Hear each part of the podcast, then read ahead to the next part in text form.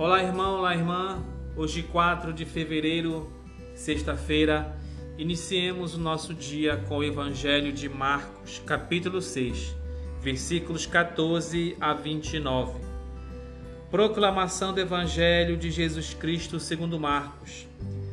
Naquele tempo, o rei Herodes ouviu falar de Jesus, cujo nome se tinha tornado muito conhecido. Alguns diziam: João Batista ressuscitou dos mortos, por isso os poderes agem nesse homem. Outros diziam: É Elias. Outros ainda diziam: É um profeta, como um dos profetas. Ouvindo isto, Herodes disse: Ele é João Batista. Eu mandei cortar a cabeça dele, mas ele ressuscitou. Herodes tinha mandado prender João e colocá-lo acorrentado na prisão. Fez isso por causa de Herodíades, mulher de seu irmão Filipe, com quem se tinha casado. João dizia a Herodes: Não te é permitido ficar com a mulher de teu irmão. Por isso Herodíades o odiava e queria matá-lo mas não podia. Com efeito, Herodes tinha medo de João, pois sabia que ele era justo e santo, e por isso o protegia. Gostava de ouvi-lo, embora ficasse embaraçado quando o escutava. Finalmente chegou o dia oportuno. Era o aniversário de Herodes, e ele fez um grande banquete para os grandes da corte, os oficiais e os cidadãos importantes da Galiléia. A filha de Herodíades entrou e dançou, agradando a Herodes e seus convidados. Então o rei disse à moça: Pede-me o que quiseres e eu te darei. E ele jurou, dizendo: eu te darei qualquer coisa que me pedires, ainda que seja a metade do meu reino. Ele saiu,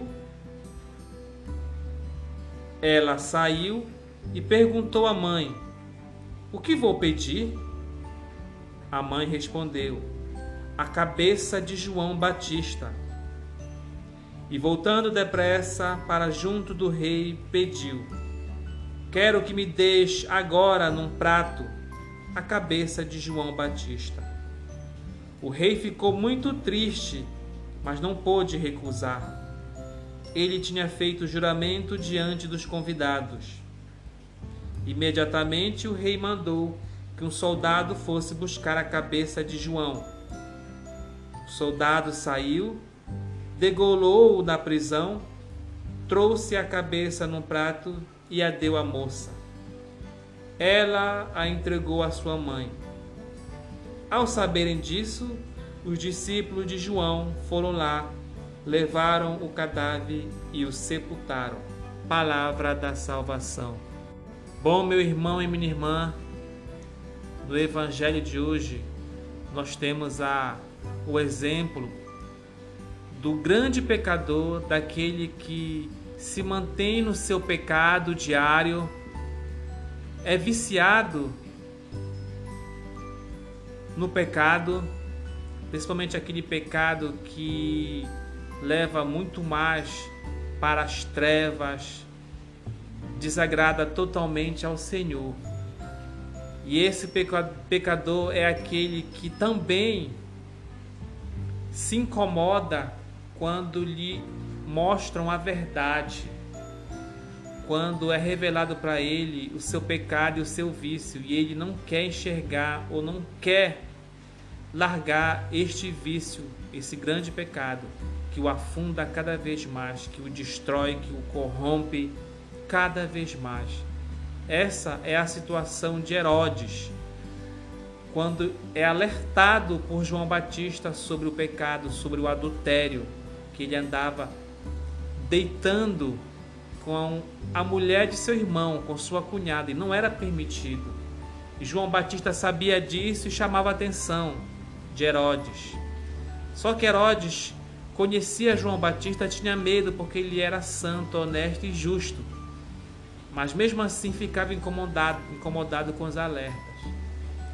E aí entra a figura da filha de Herodíades, que depois de uma dança ele fica impressionado, promete, faz uma promessa para ela e ela no final pede a cabeça de João Batista.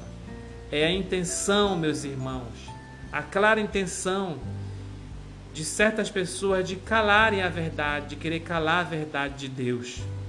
A verdade de Deus, ela não se apaga. Ela pode até em algum momento se silenciar, digamos assim, mas ela voltará sempre a nos mostrar o caminho certo, sempre mostrando a nossa conduta pecadora. Existem pessoas, infelizmente, neste mundo que querem calar a verdade, querem calar a palavra de Deus, a verdade de Jesus Cristo, porque se incomodam com isso. Por que eles fazem isso?